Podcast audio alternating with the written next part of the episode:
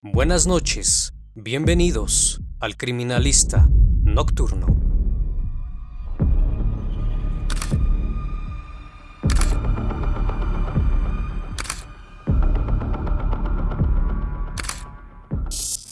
Bienvenidos a una nueva transmisión. Espero que todos se encuentren muy bien desde cualquier parte del mundo donde sintonices este canal. Así que vamos, que la investigación debe comenzar.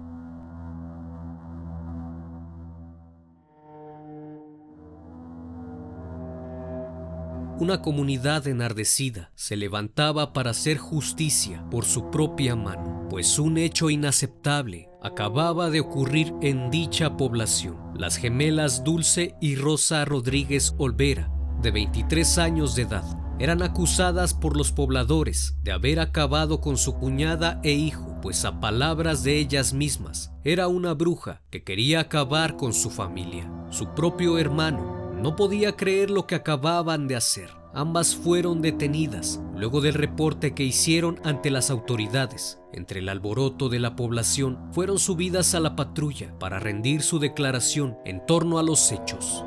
Dicho acontecimiento ocurrió luego de que la madre de ambas gemelas sufría a causa de la cirrosis. La llevaron con médicos, pero al no poder curarla, decidieron llevarla con un curandero, quien les dijo que tuvieran cuidado con su cuñada, pues les estaba haciendo brujería para acabar con su familia y así poderse quedar con sus propiedades.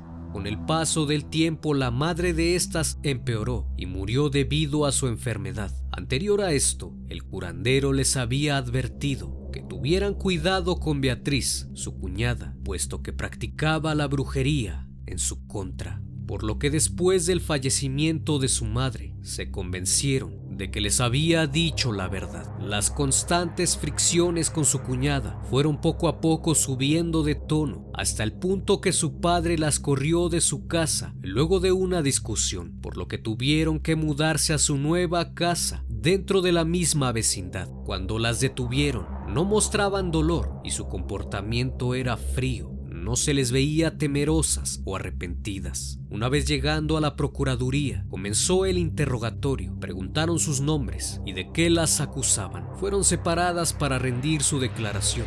La primera en ser interrogada fue Rosa, así que empezó a narrar el hecho, mencionando que su hermano que vive en Pachuca le dijo por teléfono que Beatriz tenía embrujado a su papá, que por eso él las había corrido de la casa y que tenía pensado dejarle todo a Beatriz cuando se muriera, pues ante una discusión su progenitor las había corrido y su hermano y su esposa Beatriz se quedaron a vivir en casa de su padre, mientras que las hermanas habían tenido que mudarse. En un principio no la quería matar, aseguró, pues Dulce su hermana le dijo que las brujas no existían y que solo eran inventos que había creado la gente. Entonces fue cuando vieron al diablo. El policía la interrumpió y le preguntó si lo habían visto las dos. Ella afirmó que sí, estaba completamente convencida de haberlo visto. Prosiguió diciendo que una noche antes del asesinato, Iban ella y Dulce por la calle. Al pasar por la esquina, frente a la casa de su padre, su hermana vio una sombra en la pared. Dulce se detuvo y temblaba de miedo, aunque también hacía frío, pero afirmó diciendo, yo vi lo que ella veía, era la sombra del diablo en la casa de mi papá. Entonces su hermana le dijo a Rosa, tienes razón, decías la verdad, Betty es bruja. Al llegar a su casa, planearon cómo deshacerse de su cuñada. Entonces recordaron que su papá iba a ir a Pachuca a recoger una camioneta. Aprovecharían ese tiempo para asesinarla esa noche. Mencionó que no pudo dormir, pues pensaron en qué les haría Beatriz al intentar matarla. Si era bruja, sus poderes las paralizarían, o peor aún, las convertirían en gallinas para luego comérselas. Aquello parecía una tremenda broma, pero ella hablaba en serio. Ese día Dulce vigilaba la casa, esperando a que su papá se fuera. Luego le avisaría a su hermana cuando fuese el momento, mientras estaba preparando todo lo necesario para actuar. En una funda de almohada metió una soga, un Cristo, un rosario, agua bendita del templo y un libro de oraciones. Cuando se fue su papá, Dulce entró a la habitación. Estaba sudando y temblaba. Rosa le preguntó si tenía miedo. Ella dijo que sí, mucho miedo, ya que Betty era bruja y que probablemente les haría algo malo. Cuando entraron a la casa sentían mucho frío, como si estuvieran a punto de morir. Todavía conservaba la llave para entrar a la casa de su padre, por lo que no levantaron ninguna sospecha. Mencionó que al abrir no había nadie en la planta baja, por lo que subieron escalón por escalón al segundo piso. El corredor de la segunda planta estaba vacío. El silencio era total. De pronto, el llanto del bebé les señaló dónde estaba la supuesta bruja. Ambas corrieron gritando hacia ella. Dulce empujó a Betty, cayendo las dos al suelo. Forcejearon jalándose el pelo, mordiéndose y rasguñándose. Entonces Rosa comenzó a lanzarles agua bendita mientras rezaba un Padre Nuestro. Dulce se le encimó como pudo. Entonces ella con el Cristo la golpeó en la cabeza hasta que empezó a perder fuerza. Luego Dulce la tomó por el cuello. Era tanta la fuerza que ejercía que la lengua salió de la boca como si fuera una serpiente, aseguró. Cuando ya no se movía se dieron cuenta que la habían matado. Fue en ese momento que fueron por las herramientas de su padre para poder cortar las extremidades. Intentaron con una cegueta, pero ésta se tronó. Entonces levantaron el cuerpo para bajarlo, pero el niño comenzó a llorar muy fuerte. Y ante la desesperación de que alguien las fuera a descubrir, Dulce subió y lo arrojó contra la pared. Bajaron las dos al patio, ahí se les ocurrió quemarlos, para que así el hechizo en contra de su papá terminara. Después guardaron los cuerpos en el ropero, en lo que preparaban el fogón para poder deshacerse de ellos. Luego los bajaron en un costal y los llevaron hasta su casa. Ahí con un hacha y tijeras cortaron las extremidades y las metieron en el fogón. Esta era la primera declaración de Rosa, mientras su hermana se encontraba en la otra sala de interrogación para dar su versión de los hechos. Ahí fue puesta bajo tortura por parte de la policía. La encadenaron contra la pared y la sometieron a un brutal castigo, pero ella solo decía, Betty era una bruja. Por eso acabamos con ella. Luego de eso, la pareja sentimental de la víctima se presentó a declarar a eso de las 12 de la noche. Llegaron familiares y varios habitantes de las zonas cercanas a fin de exigir justicia ante tales hechos fueron recluidas en el Centro de Readaptación Social hasta esclarecer la investigación y solo unos meses después, en su segunda declaración, relataron algo completamente distinto, afirmando que habían actuado en defensa personal,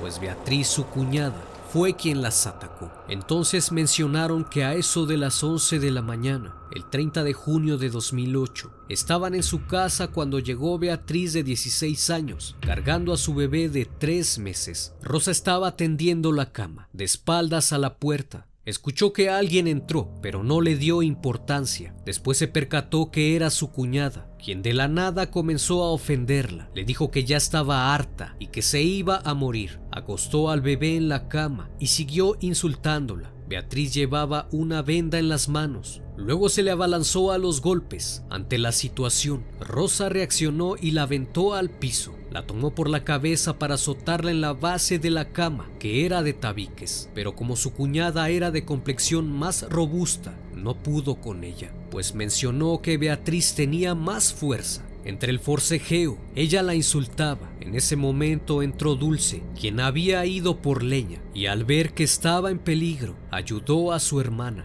Entre las dos le dieron una tremenda golpiza y con la misma venda que llevaba terminaron ahorcándola. En ese momento el bebé comenzó a llorar como ambas estaban tan eufóricas, Rosa le dijo a su hermana que también mataran al bebé. Fue entonces que se levantó y con sus manos le tapó la boca y la nariz hasta que dejó de moverse.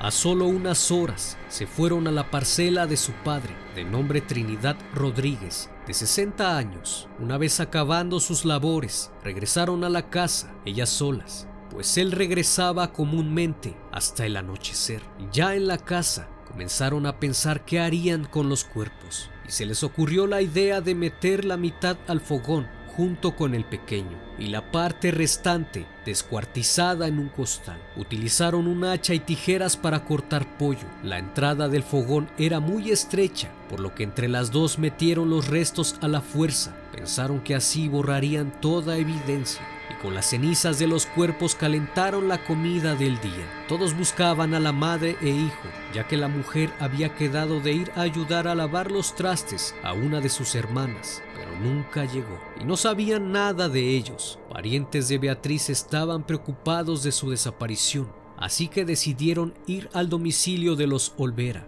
para ver si sabían algo. Fue entonces cuando Celso Rodríguez Olvera acudió con sus hermanas para ver si tenían información de Beatriz. Y en ese justo momento las vio manipulando las extremidades de los cuerpos mientras las estaban metiendo en el fogón.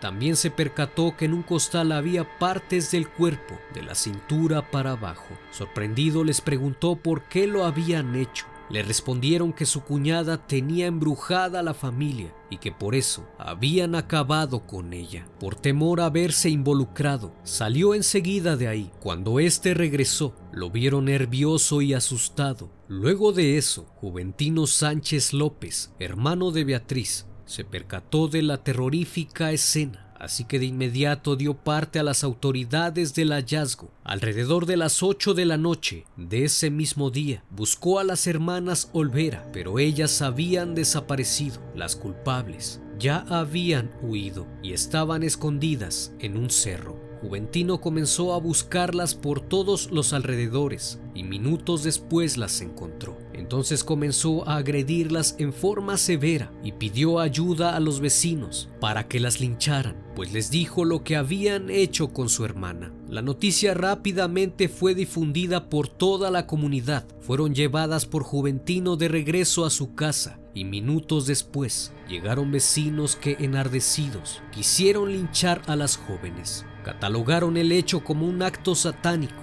afirmando que ellas eran brujas. La comunidad quería sacarlas a la fuerza. Ellas se justificaron diciendo que la bruja era su cuñada y que tenían que acabar con ella para poder quitarle la maldición a su padre. Aún así fueron golpeadas y arrastradas por los vecinos, quienes estaban furiosos por el acontecimiento. Las hermanas comenzaron a gritar y a llorar. En ese justo momento, a eso de las nueve de la noche, una hora después del reporte, llegó la policía. Despejaron el lugar y las subieron a la patrulla, evitando que las lincharan. Fueron llevadas primero a Tulancingo y después a las oficinas centrales de la Procuraduría en Pachuca. Se pudo confirmar que al momento de su detención, tanto Rosa como Dulce estaban en sus cinco sentidos al cometer el crimen no se encontraba ni bajo el consumo de alcohol ni bajo el consumo de drogas. Rosa insistió que mató a Beatriz porque le hacía brujería. Para corroborar eso, le enseñó el hombro con huellas de resequedad en la piel, diciendo que ahí estaba el mal que su cuñada le había hecho. Su hermana Dulce añadió que hasta la limpió con huevos, pero aún así no desaparecieron las manchas. Afirmó que días antes había visitado a un curandero que le dijo que Beatriz le estaba haciendo brujería a toda su familia y que cuando todos murieran se quedaría con las casas y el terreno que les pertenecía, siendo él quien sugirió que para terminar con eso tenían que deshacerse de su cuñada, decidiendo entonces acabar también con la vida de su sobrino.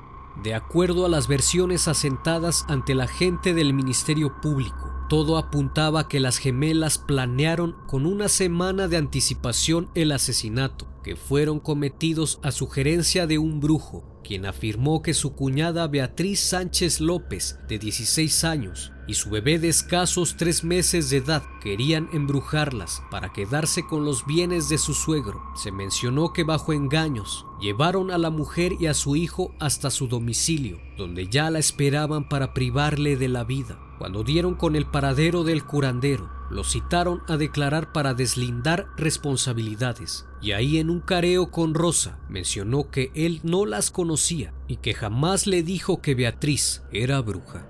La creencia en la brujería fue sin duda el detonante para que ambas planearan el crimen. Llevaron sus creencias a un punto crucial de su historia, terminando en un trágico final. Fueron condenadas a 80 años de prisión y fueron recluidas en el Centro de Readaptación Social de Tulancingo. No olvides suscribirte al canal y seguirme a través de las redes sociales. Esto fue El Criminalista Nocturno. Hasta la próxima emisión.